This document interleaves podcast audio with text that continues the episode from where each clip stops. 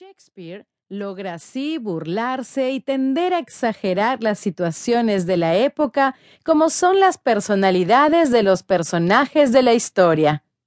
Sin duda, La fierecilla domada es una de las obras más populares tanto dentro como fuera de su país. Y lo demuestra el solo hecho de que sea la quinta obra más veces traducida al español de este autor.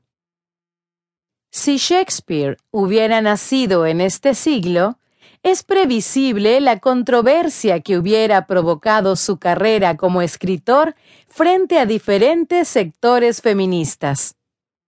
Sin duda, su comedia La fierecilla domada está llena de situaciones graciosas mezcladas con el amor. Pero al mismo tiempo, el autor describe en esta obra la diferencia que existe entre el papel del hombre y el de la mujer. El primero de los personajes, Pretuquio, es presentado como alguien dominante, mandón y arrogante, donde siempre tiene la última palabra.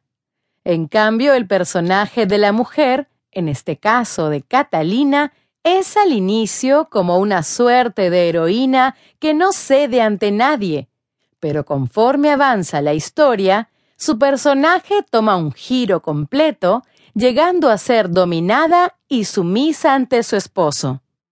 Se puede notar en esta obra cómo el machismo del escritor se refleja en sus personajes y el papel que para él debe tener la mujer en la sociedad.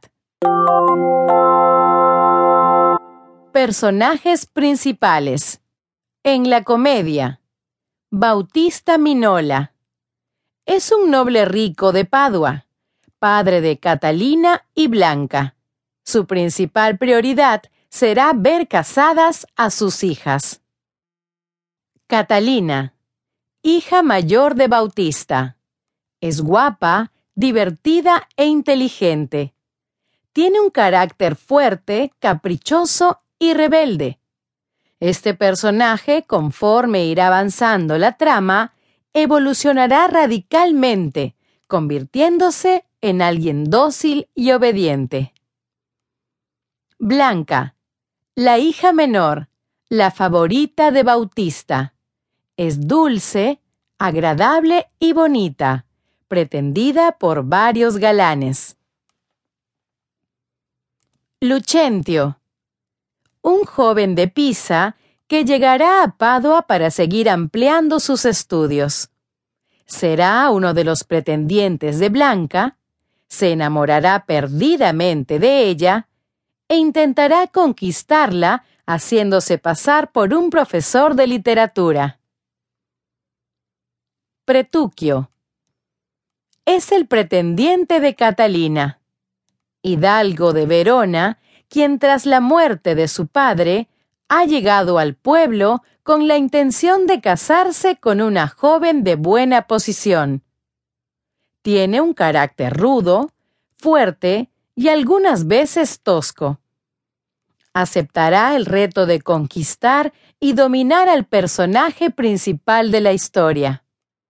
Hortensio, uno de los pretendientes de Blanca se hará pasar por maestro de música para poder conquistar a la joven, pero al final se casará con una viuda. Gremio. Conocido de la familia Minola. Un hombre mayor que posee una pequeña fortuna. También se interesará en la menor de las hijas de Bautista. Tranio y Biondelo. Los criados de Lucentio ayudarán a su amo en el objetivo de lograr que se case con la joven Blanca.